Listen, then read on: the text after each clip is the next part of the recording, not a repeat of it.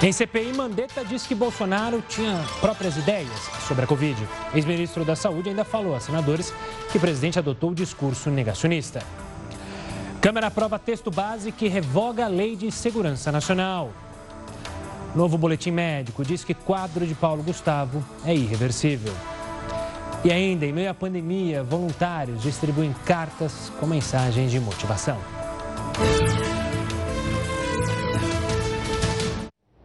Olá, uma boa noite. Seja muito bem-vindo ao Jornal da Record News. Nós também estamos ao vivo pelo nosso YouTube e pelo Facebook da Record News.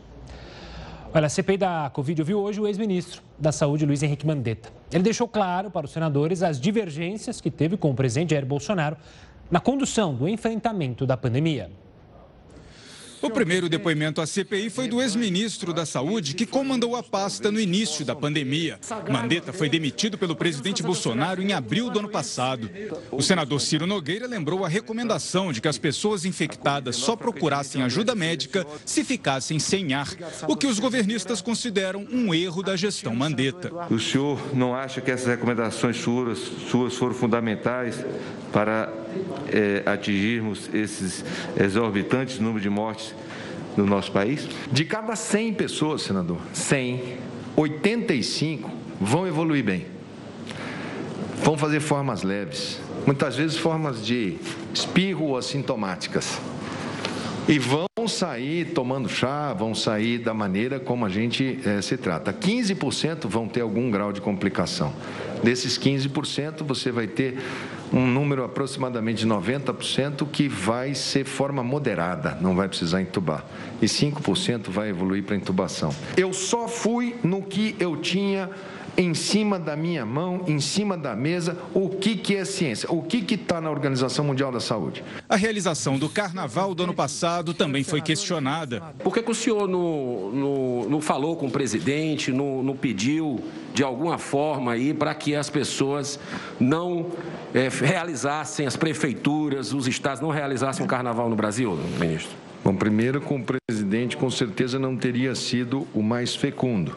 Agora, a gente seguia nesse momento, senador Girão, as recomendações da OMS. A OMS não mandou fechar voos da China, as feiras de negócios continuaram a acontecer. Expressamente ela dizia que não era para fazer restrição de movimentação. O ex-ministro relatou várias das divergências com o presidente. Segundo ele, Bolsonaro recebia orientações de outras pessoas que ele não sabia quem eram, inclusive na defesa da cloroquina para combater a pandemia. Mandetta disse que o governo queria alterar a bula do medicamento e citou uma reunião no Palácio do Planalto. Esse dia foi é, havia sobre a mesa, por exemplo, um, um papel não timbrado de um decreto presidencial para que fosse sugerido daquela reunião é que se mudasse a bula da cloroquina na Anvisa, colocando na bula a indicação de cloroquina para coronavírus. E foi, inclusive, o próprio presidente da Anvisa, Barra Torres, que estava lá, que falou isso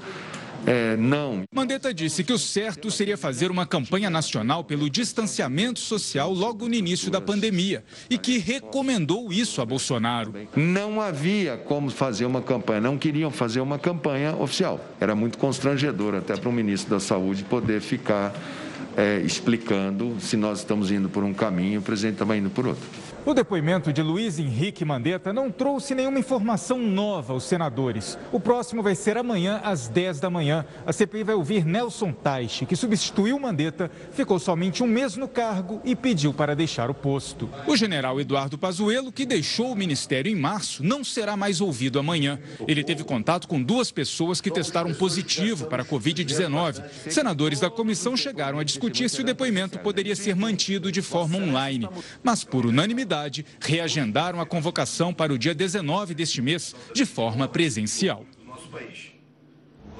Durante o depoimento, Luiz Henrique Mandetta fez duras críticas ao ministro da Economia, Paulo Guedes, deixando claro que havia um distanciamento entre a equipe da saúde e a da economia.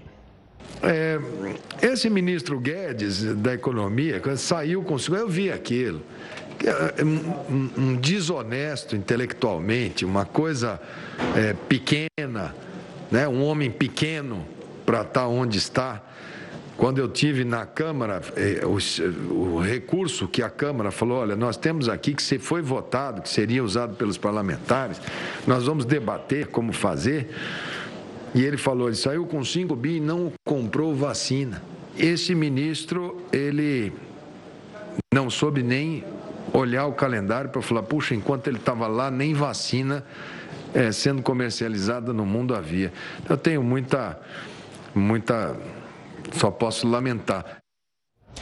O vice-presidente da CPI da pandemia, o senador Randolfo Rodrigues, disse que foi encaminhado um requerimento para convocar o ministro da Economia, Paulo Guedes, a prestar depoimento na comissão.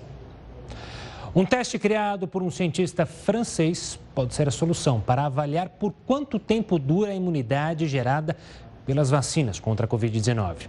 Até agora, apenas 400 pessoas participaram da pesquisa lá no Reino Unido. A eficácia do teste chegou a 90%. O método é baseado em uma técnica que existe há anos, utilizada para determinar a tipagem sanguínea de maneira rápida e barata. Basta retirar uma amostra de sangue e colocá-la dentro de um frasco com um reagente líquido. Esse reagente separa glóbulos vermelhos em dois grupos: os dos que possuem anticorpos contra o vírus e os dos que não conseguiram esse anticorpo. Agora, o cientista precisa de autorização de entidades de saúde de diferentes países para iniciar pesquisas mais amplas. A Agência de Medicamentos da Europa iniciou a revisão dos dados da vacina Coronavac. Esse é o primeiro passo para um pedido de autorização de uso lá na União Europeia. O objetivo é garantir que os benefícios superam os riscos, além de confirmar que a vacina atende a padrões europeus de segurança, qualidade e eficácia. Especialistas da Agência de Medicamentos da Europa começaram hoje a analisar a vacina desenvolvida pela farmacêutica chinesa Sinovac, a Coronavac, que é usada amplamente nas campanhas de vacinação no Brasil. Por enquanto, quatro imunizantes são aprovados na União Europeia: AstraZeneca Oxford, Moderna, Pfizer e Janssen. Se for aprovada, a vacinação nos países do bloco europeu pode se tornar mais rápida. O aval da agência também pode facilitar a entrada de brasileiros no continente, já que nos próximos dias o Conselho Europeu discute se limita ou não as viagens para pessoas vacinadas com imunizantes aprovados no continente. A Comissão Europeia também espera a aprovação da legislação do passaporte da Covid, o certificado de papel, que também pode estar em um aplicativo de celular, vai mostrar se a pessoa foi vacinada ou se tem um teste que descarte a Covid-19. Os países do bloco esperam que o passaporte esteja pronto em junho, mas alguns países, como Portugal, iniciam a fase de testes agora em maio. Com o avanço da vacinação, a Europa está tentando flexibilizar as medidas restritivas para a retomada das viagens turísticas. A Comissão Executiva da União Europeia enviou uma proposta de novas regras para a reabertura do turismo.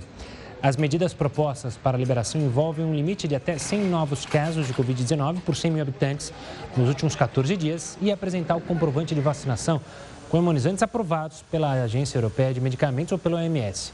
Apenas sete países do mundo se encaixam nessas regras. Para entender melhor esse assunto, eu converso agora com Alan Guise, professor de turismo da Universidade em Bimorumbi. Alan, obrigado pela participação aqui conosco no Jornal da Record News. Para tentar entender essa ideia de retomada turística, principalmente na União Europeia, mas nos Estados Unidos se fala sobre isso, sobre esse passaporte, você apresentar a sua carteira de vacinação. Existe é, algum meio de se realizar isso, porque eu imagino que cada um, em cada país, tem um determinado papelzinho. Aqui no Brasil mesmo, é, a minha mãe já é vacinada, eu já via uma cartela de papel. É, isso não facilitaria as pessoas a falsificarem um documento como esse para poder viajar? Olá, Gustavo. Boa noite. Boa noite a todos que estão assistindo. Uh, exatamente, Gustavo. Na verdade, algumas ações que se, pode, que se tem discutido ultimamente é de você apresentar alguma forma, alguma tecnologia inserida no seu passaporte, como um QR Code, uh, como um documento internacional, talvez, se a gente pensar na questão da, do documento impresso. Mas a, a, a, utilização agora e o foco das viagens agora com relação à documentação é a utilização da tecnologia. Então, isso vem sendo discutido. Agora, o, o, grande foco, justamente da utilização da tecnologia, é o quanto nós vamos garantir que esses dados sejam seguros, já que nós temos ali diversas leis que regulamentam o uso da tecnologia. Mas o foco agora tem sido o uso da tecnologia e não mais tanto os papéis. Alain, apesar de eu ter mencionado isso sobre os papeizinhos, não é nenhuma novidade. Alguns países obrigam certos tipos de vacina. A febre amarela, por exemplo, é, é usada uma obrigação para ir para determinados países, dependendo de onde você vem. Ou seja, não seria algo completamente novo se isso fosse realizado, né? Não, não seria nada novo, Gustavo. Inclusive, é, como você bem citou, é uma prática que já vem acontecendo já. É para se visitar alguns países e agora a gente espera que a própria Covid seja uma a, a vacina contra a Covid seja agora uma das necessidades que nós teremos de apresentar para acessar alguns países, né? Sobretudo no bloco europeu que depende tanto do turismo e agora em junho nós estamos começando a temporada de verão nesses países e que a gente sabe que esses países dependem sobretudo do turismo, já que significa uma boa parcela do PIB de cada país. É isso que eu ia questionar para você, Alain. É, o poder econômico, a necessidade econômica de se movimentar é, balneários turísticos da Europa pesam para justamente buscar alternativas para reativar o turismo? Com certeza. É, a Europa, muitos países ali dependem cerca de 15% até 20% da atividade turística. Então, é, essa nova facilidade, essas novas estratégias para reativação do turismo visa justamente reativar uma economia que para eles é extremamente importante. Então, apresentar, é, disponibilizar novos, novamente esses destinos europeus para turistas tem sido uma das grandes é, dificuldades, uma das grandes lutas agora no continente europeu, né? Justamente agora com uh, a preocupação de você reativar o turismo, mas ao mesmo tempo você tomar certos cuidados para não fazer com que a Europa tenha um ter uma terceira onda de contágios. E professor, chamou a atenção também porque quando se começou a especular esse passaporte com as vacinas, se falava só das aprovadas pela União Europeia, que são as já conhecidas da AstraZeneca, a da Pfizer, enfim. Mas as vacinas chinesas estavam de fora. Mas hoje mesmo, como a gente mostrou, a União Europeia já começa a avaliar a Coronavac e outras vacinas chinesas, porque justamente o público chinês é um público que movimenta demais o turismo, não só na Europa, mas no mundo todo, né? Exatamente. E a gente percebe quanto uh, os chineses eles são importantes. Agora, o, o, o foco, além da, da, da, possibilidade da aprovação na EMA, né, que é a Agência Europeia de Medicamentos, você também tem a possibilidade da aprovação essa semana na própria OMS, justamente como uma forma de você acelerar a possibilidade de entrada de turistas, sejam chineses ou seja até mesmo brasileiros, que nós também somos um dos públicos muito, é, muito considerável de visitantes da Europa. Então, a própria aprovação da OMS, que também está em análise e algumas fontes dizem que podem sair essa semana, pode acelerar é, a aprovação da Coronavac na Europa. Professor, obrigado pela explicação, pela conversa aqui, falando sobre essa possibilidade aí de um passaporte com carteirinha de vacinação, tudo tecnológico. Um forte abraço e até a próxima, professor. E olha, o Superior Tribunal de Justiça decidiu hoje que vai enviar para a Justiça Eleitoral do Rio Grande do Norte uma investigação sobre o ex-presidente da Câmara dos Deputados, ele mesmo, Eduardo Cunha. Com a decisão, Cunha deixa de ser réu e o processo volta a estaca zero. Cabe agora um novo juiz do caso decidir o que será ou não aproveitado da investigação anterior. Eduardo Cunha foi denunciado pelo Ministério Público Federal por ter recebido propina por meio de doações eleitorais oficiais e não oficiais entre 2012 e 2014, em troca de favorecimento às empreiteiras Odebrecht e OAS nas obras do estádio Arena das Dunas, em Natal. Várias capitais começaram hoje a aplicar a vacina da Pfizer contra a Covid-19. Essas e outras informações você acompanha instantes aqui no Jornal da Record News. Estamos de volta para falar sobre o Wi-Fi. Afinal, essa palavra se tornou uma das primeiras pronunciadas quando entramos em algum lugar pela primeira vez. Quem nunca foi no restaurante falou qual é a senha do Wi-Fi? Bom, vamos tentar entender o significado dessa palavra? Para isso, eu chamo para cá o Heroto Barbeiro, que conta para a gente o significado dessa pequena palavrinha tão usada ultimamente. Tudo bom, Heroto? Olá, Gustavo. Olha, quando a gente chega em algum lugar hoje, a primeira coisa que a gente pergunta é: tem Wi-Fi aí ou não? Aí você vai no restaurante, você vai no bar, você vai no hotel, no hospital. A primeira coisa que se pergunta é o seguinte: tem Wi-Fi? Todos nós sabemos o que é Wi-Fi. Mas a pergunta é o seguinte: o que, é que significa essa palavra Wi-Fi? E olha, para minha surpresa, ela não significa absolutamente nada. Nada, nada. Mas Wi-Fi não vem lá da palavra Hi-Fi. É, não sei se você sabe, mas Hi-Fi era o nome de uma bebida, de um drink, né? Que a gente tomava lá na época da Jovem Guarda, chamada Hi-Fi. Porque vem da palavra inglesa High Fidelity, alta fidelidade. Então o pessoal achou que Wi-Fi era wireless, sem fio, fidelity, daí o nome Wi-Fi. Aí as empresas disseram, não é nada disso não. Eles se reuniram no mundo, 800 empresas que mexiam com isso, e começaram a procurar o nome. E aí apareceu o nome Wi-Fi, que foi criado por uma agência de publicidade. O que, é que diz? Absolutamente nada. O que, é que significa absolutamente nada? E uma coisa importante, já que você usa muito, e eu também, a gente usa todo dia Wi-Fi, qual é? Sabe que é uma tecnologia, você ter uma ideia, é mais velha que eu. Ela apareceu na Segunda Grande Guerra Mundial, foi inventada por uma moça que era atriz de Hollywood e essa mulher inventou um torpedo lançado pelo submarino, que era dirigido por ondas de rádio, e que não era capaz de ser captado pelo inimigo. Foi aí que nasceu a ideia do Wi-Fi. Aliás, o Wi-Fi, como você sabe, ele é expandido pela onda de rádio. Portanto, por incrível que pareça, por incrível que pareça, é, isso vem da época da Segunda Guerra Mundial, se espalhou pelo mundo inteiro, em qualquer lugar do mundo que você vá. E olha, você pode chegar no Nepal, Lá no meio da Ásia, você pergunta lá, tem Wi-Fi? O cara tem, tem Wi-Fi? Ah, bom, então tem Wi-Fi, eu vou ficar por aqui. Tem em qualquer lugar do mundo. E outra coisa importante, ele apareceu no mundo todo de uma maneira bastante popular em 1999. Quer dizer que, portanto, ele é relativamente recente. Mas me parece, viu, Gustavo, que hoje não dá mais para viver sem Wi-Fi que a gente não vai confundir com o Hi-Fi, que é aquela bebida que eu falei para você da época da Jovem Guarda. Ah, não dá mesmo. Hoje mesmo, para a gente ter essa conversa, precisa funcionar o Wi-Fi, senão não tem conversa aqui, não tem Heroto para apresentar aqui, falar aqui com a gente na TV. Também não tem entrevista, afinal as entrevistas são todas via digital. Wi-Fi salvando as nossas vidas. Heroto, daqui a pouco a gente volta a se falar, se o Wi-Fi assim permitir. Bom, vamos falar agora de uma situação que tem chamado a atenção nos postos de vacinação lá em Goiás é que eles estão ficando vazios. Bem diferente do começo da pandemia, é óbvio. A suspeita é que tem muita gente deixando de se vacinar para tentar escolher o imunizante. O principal ponto de vacinação de Anápolis, a terceira maior cidade de Goiás, está assim: as moscas. Quase 4 mil pessoas com mais de 60 anos se cadastraram para receber a vacina, mas ainda não apareceram. Nesta manhã, nós tivemos aí cerca de no máximo 150 idosos que procuraram o posto de vacinação para receber a sua dose. Aqui em Goiânia está acontecendo a mesma coisa. No estádio Serra Dourada, um dos principais postos da cidade, é como se não tivesse vacinação. Uma situação completamente diferente do início da campanha. Era fila saindo para fora do estádio e horas de espera.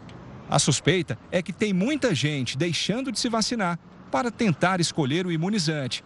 Essa médica explica que essa atitude está errada. Qualquer das vacinas é, avaliadas e liberadas pela Anvisa são seguras e eficazes. Não podemos comparar uma com a outra. Olha, o novo boletim médico divulgado hoje pelos médicos responsáveis pelo tratamento do ator Paulo Gustavo diz que o quadro dele, infelizmente, é irreversível, mas que ele mantém os sinais vitais. O ator teve uma abertura que ocorre entre os pulmões e as veias.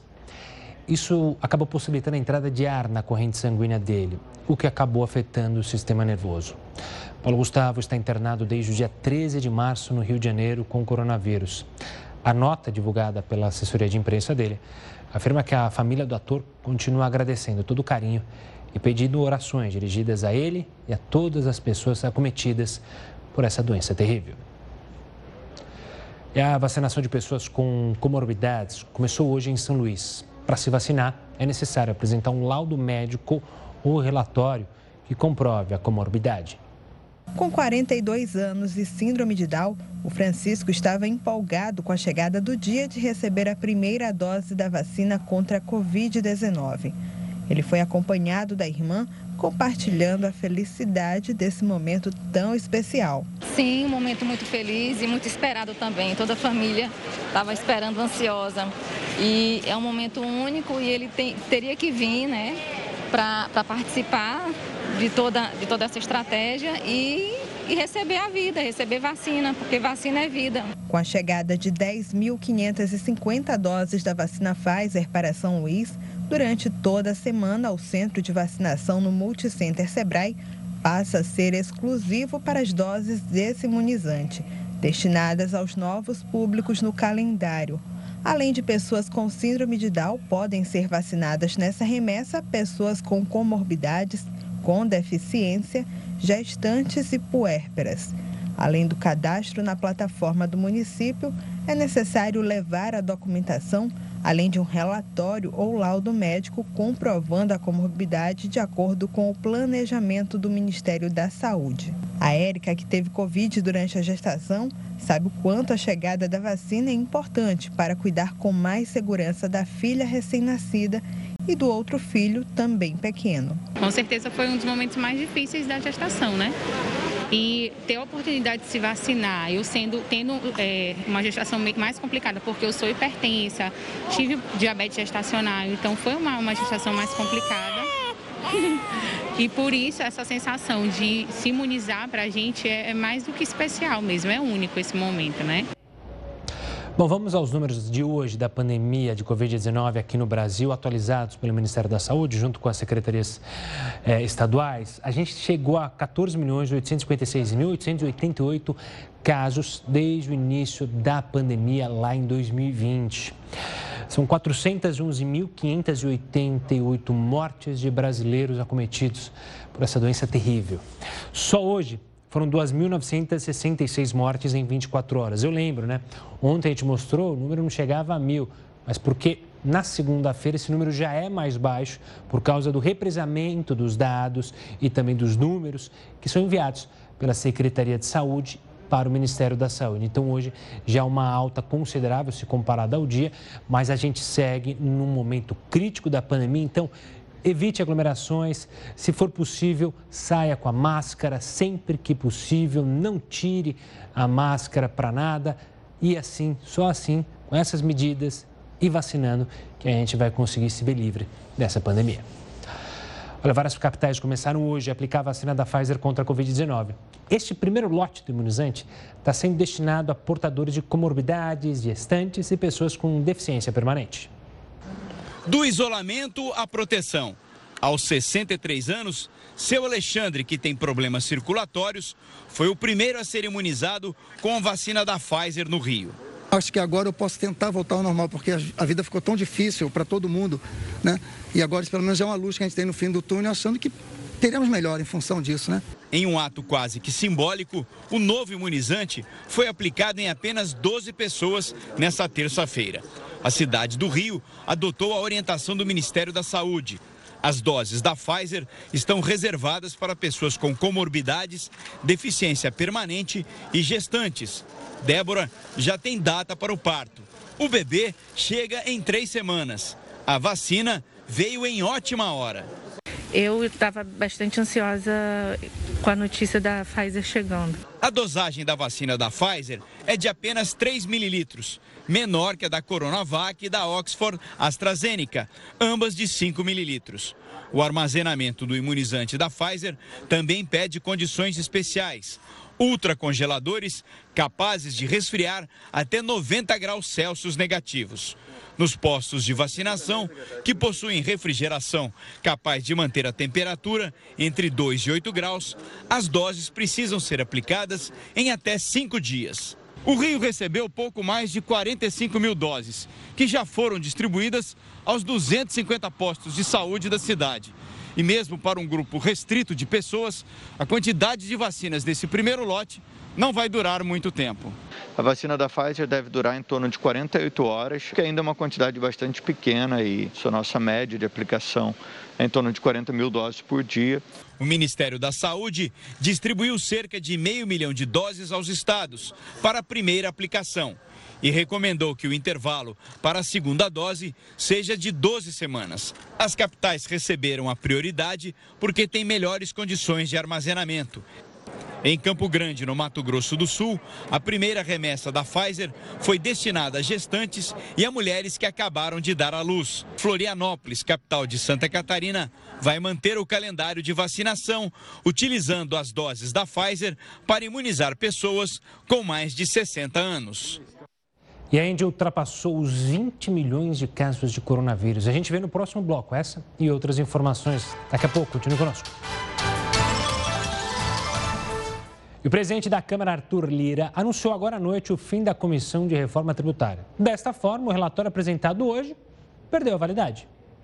Trouxemos o texto para o plenário da Casa, como manda o regimento, e a partir de uma reunião com os líderes da Casa, com o relator Agnaldo, com os senadores, que nós iremos ainda procurar e conversar, nós haveremos de encontrar uma saída rápida que dê segurança jurídica e que traga o melhor texto possível para o Brasil, se é votando um texto completo da reforma sobre consumo, se é da reforma sobre renda, se é fatiado, se é, é, o que for mais conveniente. Mas o que todos os brasileiros precisam ter consciência é que terá respaldo, segurança jurídica e a maior brevidade de tempo possível, com amplitude de debates nessa casa, para que o sistema tributário brasileiro seja, mais uma vez, dito que precisa ser reformado, reafirmo que precisa ser feito, de maneira a torná-lo mais simples, menos burocrático e com mais segurança jurídica. E ainda sobre a Câmara, os deputados aprovaram agora à noite o texto base de um projeto que revoga a Lei de Segurança Nacional e define no Código Penal crimes contra a democracia. A gente convidou o professor de processo penal do IBMEC São Paulo, João Paulo Martinelli, para entender o que, foi aprovado e também o que era essa lei que foi tão falada ultimamente aqui no Brasil e aí essa decisão da Câmara de revogar. O que era a lei, antes de mais nada, a Lei de Segurança Nacional e por que ela ficou tão em alta nos últimos dias, professor? Ô, Gustavo, boa noite. É, a Lei de Segurança Nacional é uma lei, é, é uma, era uma herança né, do regime militar, uma lei de 83, que previa os crimes que atentassem contra o funcionamento das instituições é, do Estado, né, e principalmente contra os três poderes da, da República. E, ultimamente, a, a lei voltou né, a, ter um, a ter um destaque porque ela foi utilizada é, de uma maneira de inibir a manifestação de opiniões contra o presidente da República e também pelo inquérito aberto no STF para investigar é, os, os, possíveis aí, ataques às instituições democráticas. Então, é, houve um aumento é, significativo da aplicação da lei nos últimos meses, levando em consideração o, os períodos anteriores. E, professor, é, pelo que você viu do texto aprovado pela Câmara hoje, o que, que eles alteraram? Eles extinguiram definitivamente a Lei de Segurança Nacional? É, caso o texto seja aprovado, né, tem que lembrar que foi aprovado o texto base, agora passa, é possível fazer as alterações, até levar para o plenário, depois vai para o Senado. Né? Então, é, caso o texto seja aprovado como está, é, primeiramente, o, o, a Lei de Segurança Nacional é revogada né, e tem uma disposição expressa, e é, todos aqueles crimes que estão na Lei de Segurança Nacional ganham um novo desenho no Código Penal, né? é, só que dessa vez com, condutas são mais delimitadas, mais definidas. Né? O, a grande crítica que se faz à Lei de Segurança Nacional é que ela traz é, descrições de crimes muito abertas, quer dizer, quando a descrição de um crime é muito aberta, a autoridade pode colocar ali o que bem entender, desde que entenda que aquele comportamento seja atentatório à, harmonia dos poderes, à estabilidade da, da democracia. Né? Então, desde uma ofensa ou uma crítica ao presidente da República, uma crítica a ministros do STF, né? até mesmo condutas mais graves. Então, essa, varia... essa possibilidade de encaixar qualquer coisa na Lei de Segurança Nacional é a grande crítica, né? E esse projeto traz condutas mais, é, bem, é, é, mais bem definidas, como, por exemplo, o que é ato de terrorismo, o que é sabotagem, é, o que vem a ser o crime de traição, né, é, que é o que a, a, a, lei penal deve ser. A lei, a lei penal deve delimitar né, e trazer é, as condutas muito bem definidas para não, não ter problema de segurança jurídica. Ou seja, essa decisão é, da Câmara, mesmo tardia, afinal, é uma lei que resiste, como você mencionou, já há um bom tempo, desde a época da ditadura vai de encontro ao que a gente vê nas outras legislações de países de primeiro mundo, em que não há uma ditadura, em que não há justamente alguém no poder que define é, não só o STF, o Supremo Tribunal Federal, os, os deputados, enfim, está é, tá em consonância com o resto do mundo democrático? Sim, é, aqui fazer duas, duas observações, né, que o projeto é um projeto de 2002. Então, quer dizer, o projeto já tem também um certo atraso né, na, na sua apreciação, ele estava engavetado né, e foi retirado agora da, da gaveta. E nos países democráticos, é, as leis que definem a proteção à segurança nacional trazem uma maior segurança jurídica, uma melhor definição né, do que são essas condutas Claro, há exceções, como por exemplo nos Estados Unidos, a partir do atentado de 11 de setembro, nós temos duas leis é, muito rigorosas, né, que passaram inclusive pelo controle da Suprema Corte. A Suprema Corte norte-americana é, entendeu que vários dispositivos eram inconstitucionais porque davam essa autoridade, esse poder é, quase que limitado para o, o, a autoridade policial, para os juízes, os membros, os promotores públicos, mas em geral é, as, as leis que é, protegem a, a, segurança, a democracia do Estado é, são, são, são, normas mais são mais delimitadas, né? trazem um, um, um, desenho melhor do que são essas condutas, né? para impedir o uso arbitrário né, apenas por é, motivação política. Professor Paulo, João Paulo, obrigado pela participação aqui conosco, explicando é, essa lei polêmica que ganhou os holofotes, como você mesmo mencionou, por decisões lá do Supremo Tribunal Federal, do ministro Alexandre de Moraes e também é, relacionada a críticas ao governo federal. Obrigado pela participação e até uma próxima, professor. Vamos voltar a falar de vacinação, porque a partir de amanhã, mulheres grávidas e puérperas, aquelas que deram à luz a menos de 45 dias, serão vacinadas contra a Covid-19 lá no Recife. O cadastro pode ser feito pela internet.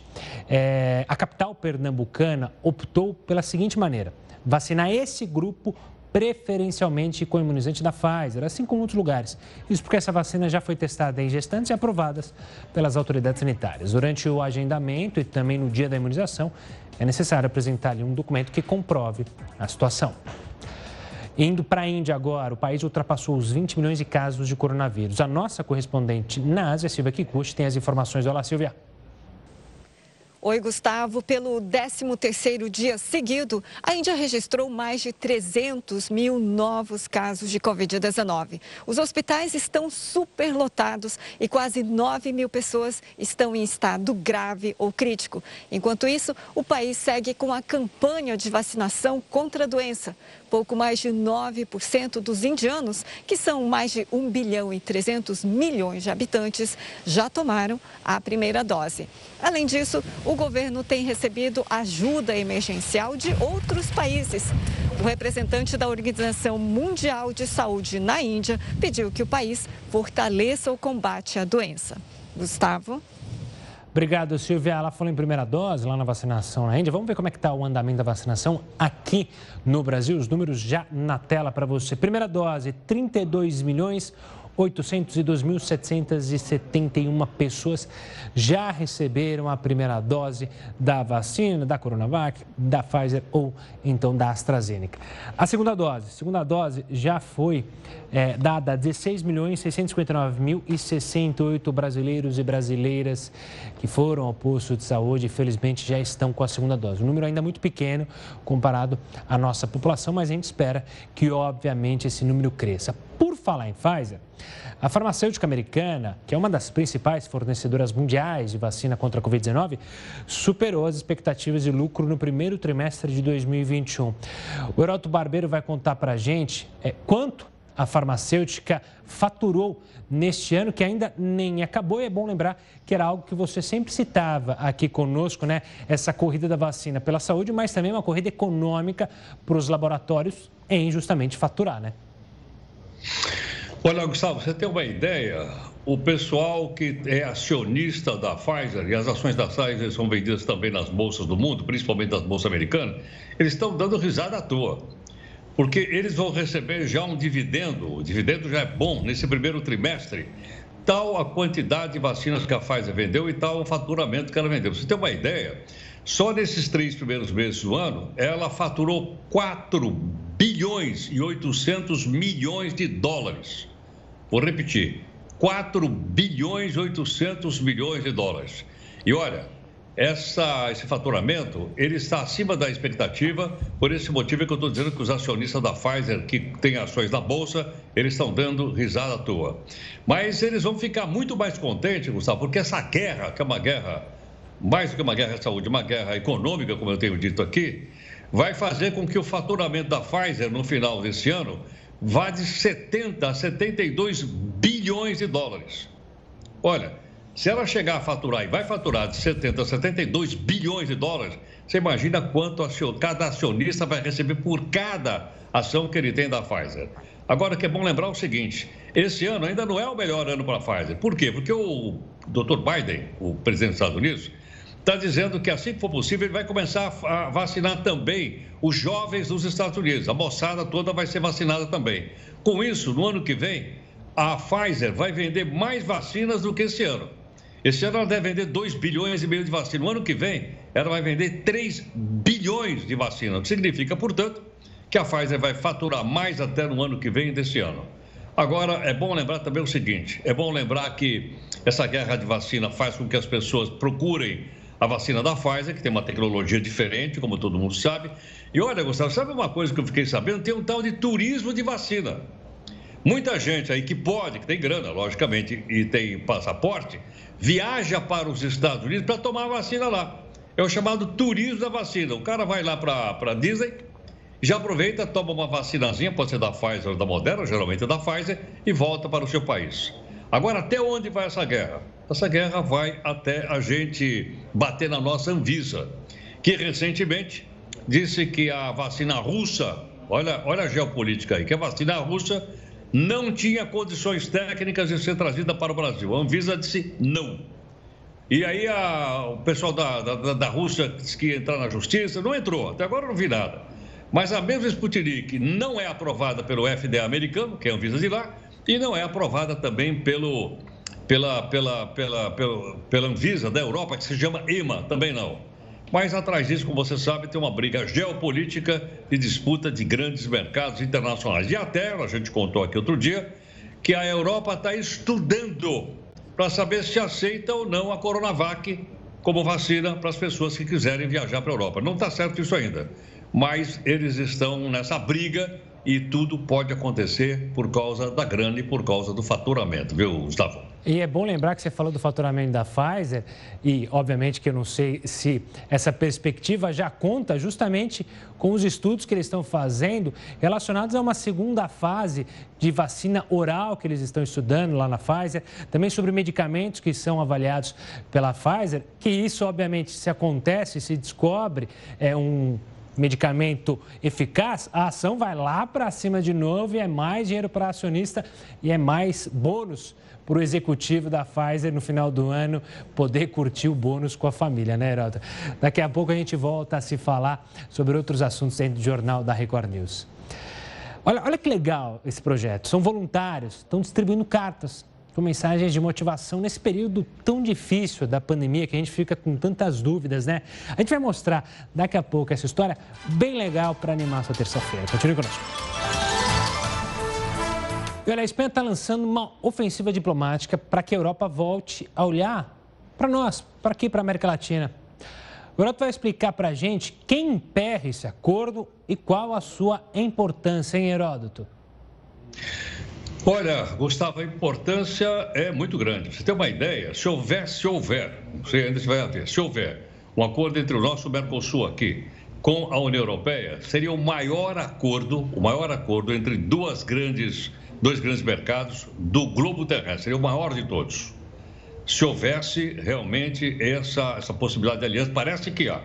Mesmo porque, durante 20 anos, o Mercosul e a União Europeia, isso que a gente já contou aqui antes, estão tentando fazer um acordo e parecia que a coisa ia engatar agora no comecinho de 2021, mas aí veio a pandemia. A Espanha está pressionando a União Europeia para que esse, esse acordo seja assinado. Os espanhóis, através do seu primeiro-ministro, presidente do Conselho de Ministros, está tá, tá, tá pressionando a União Europeia. Agora, por quê? Porque nós falamos portunhol, porque nós temos língua espanhola no Mercosul, juntamente com português? Não. Eles estão de olho no mercado do Mercosul. Só para ter uma ideia, o mercado do Mercosul, 265 milhões de pessoas. Então já fica imaginando assim, quanto eles podem vender de mercadoria europeia no mercado. Brasil, Paraguai, Uruguai e Argentina, soma 265 milhões. E parece que por causa disso, obviamente, ele está empurrando para frente. Seria bom para nós também. Agora você diz, bom, como você perguntou aí, quem é que está colocando uma trava? Quem é que está colocando areia né, na coisa? É o presidente da França, Monsieur Macron. Agora, por quê? Ele não gosta de nós? Não, não é isso. O Macron diz que nós não respeitamos o meio ambiente, que nós estamos tacando fogo no Pantanal, que nós estamos derrubando a Amazônia. Por esse motivo, ele não quer que o Mercosul, e ele tem força, faça um acordo com a União Europeia. Agora, diz o seguinte, mas atrás disso, o que é que tem? Atrás disso é o seguinte: o Brasil é um grande concorrente exportador de produtos agrícolas da França. Então, os agricultores franceses, a, o lobby francês da, do agronegócio lá, não quer porque o Brasil tem condições de colocar na França as mercadorias do agronegócio mais baratas. Então, por trás disso está essa discussão de ordem econômica, haja vista que o Brasil tem condições, então, de concorrer muito com a França. Parece, como estava parado, parece agora que a Espanha está dando empurrãozinho, quem sabe esse acordo saia e que sejam, obviamente, respeitadas condições favoráveis para o lado de lá e para o lado de cá também, né, Gustavo? É claro. Herói, doutor, obrigado pela participação. A gente volta a se falar amanhã aqui no Jornal da Record News. Forte abraço. Até mais. E na pior crise migratória das últimas décadas, Estados Unidos registraram recordes de imigrantes ilegais detidos na fronteira com o México. Apenas em abril, em média, 6 mil pessoas por dia foram retidas pelas autoridades após cruzarem a fronteira sul dos Estados Unidos. Em números totais, a soma chega a 180 mil imigrantes detidos em 30 dias. Um dos percursos mais usados para a travessia ilegal é o Rio Grande, entre o México e o estado americano do Texas. Esse tem se tornado um ponto crítico, já que o baixo nível do rio nos últimos dias tem levado cada vez mais famílias a se arriscar. O governo americano também revelou a quantidade de fugas. Em média, 1.500 pessoas escapam todos os dias dos agentes da patrulha da região. Segundo um levantamento feito pela imprensa norte-americana, essa já é a pior crise humanitária na fronteira com o México em décadas. E a situação pode piorar. Nos últimos dias, o país tem registrado novos pontos de entrada de imigrantes. Um deles aqui na Flórida. Cerca de 30 imigrantes do Haiti foram encontrados em um barco tentando chegar aos Estados Unidos por meio de uma das praias do condado de Palm Beach. Segundo a patrulha de fronteira, essa é a quarta vez no ano que cidadãos haitianos são detidos após chegarem de barco à Flórida. A polícia investiga se uma rede de contrabandistas está por trás das ações. Pelo menos 24 pessoas morreram e 79 ficaram feridas no México depois que um trem do metrô despencou de um viaduto. As autoridades já iniciaram as investigações para tentar saber a causa do acidente. As câmeras de segurança registraram o momento do acidente. Eram 10 e meia da noite no horário local quando o viaduto que levava ao metrô desabou. A madrugada e a manhã de hoje foram de busca por desaparecidos. A procura chegou a ser interrompida pelo risco de um novo colapso, mas a estrutura foi reforçada com guindastes e o resgate recomeçou. O trem que descarrilou faz parte da linha 12 que corta a região sul da capital mexicana. Os vagões e os destroços já foram retirados do local. Agora, as buscas por sobreviventes se encerraram e as investigações para saber o que levou ao acidente ganham força. Mas para quem usa a linha do metrô diariamente, a tragédia era uma questão de tempo. Moradores da região já haviam alertado as autoridades para a deterioração do viaduto após um terremoto há quatro anos que matou 369 pessoas. O histórico de acidentes também pesa contra os responsáveis pelo transporte. Esse é o terceiro que acontece no metrô da capital em menos de um ano e meio. O segundo só em 2021. Nosso abraço. O presidente mexicano Manuel López Obrador prometeu punição aos responsáveis. Se habla com a verdade olha só que legal, por causa do isolamento social e dos problemas financeiros durante a pandemia, metade da população brasileira tem apresentado quadros de ansiedade, nervosismo ou depressão. Obviamente que isso não é legal. O legal é isso aqui. Para levar esperança a quem precisa, voluntários de um projeto social estão distribuindo cartas com mensagens de motivação. Veja só. Numa das estações de metrô mais movimentadas de São Paulo, mesmo quem passa acompanhado pode sentir solidão. É o caso do Alexandro, ele está de luto. Perdeu o pai no mês passado, infectado pelo coronavírus. Infelizmente, né, como eu, perdi uma pessoa é, próxima, a, o coração fica mais acelerado ainda por pensar que eu vou perder mais alguém, né? Bastou escolher ali mesmo uma das 12 mil cartas sem destinatários, endereçadas a qualquer um que precise de ajuda. É na caminhada até a plataforma da estação que os passageiros percebem que não estão sozinhos. No painel, cartas como esta foram escritas à mão por pessoas que já enfrentaram problemas como ansiedade e depressão. Mensagens que são também um convite. Em vez de pegar o próximo trem, que tal parar e sentar, conversar por alguns minutos? Esse cantinho do desabafo é partindo do entendimento de que uma palavra ela pode salvar uma vida. Durante a pandemia, 40% dos brasileiros dizem estar tristes ou deprimidos e mais da metade se queixa de nervosismo ou ansiedade, segundo uma pesquisa da Universidade de Campinas.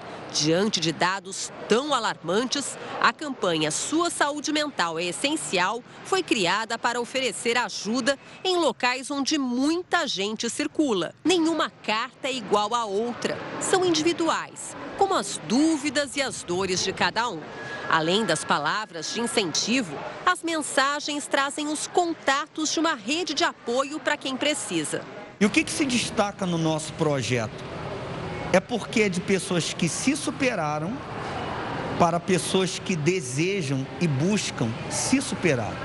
Todos os voluntários obedecem protocolos sanitários estabelecidos na pandemia. O projeto HELP foi criado em 2018 e só no ano passado ajudou 2 milhões e meio de pessoas. Muitas pessoas te amam e por isso vale a pena recomeçar sempre. Vale para você? Vale a pena. E o Jornal da Record News fica por aqui nessa noite de terça-feira. Mas, claro, você vai continuar muito bem informado hoje com o Rafael Algarte e o News das 10. Uma ótima noite e até amanhã.